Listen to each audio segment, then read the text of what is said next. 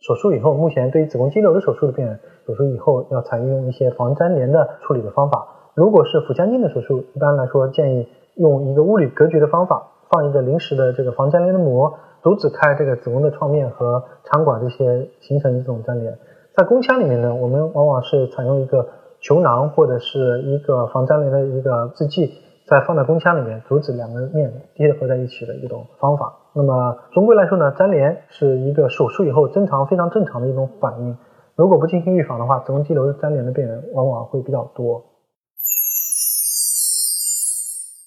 听众朋友们，大家好，我是龚晓明医生。我的新书《给身体的情书》出版了，这是我第一本的书。新书呢，在当当、京东、亚马逊等网上书店以及全国的新华书店均有销售，献给广大的女性朋友们。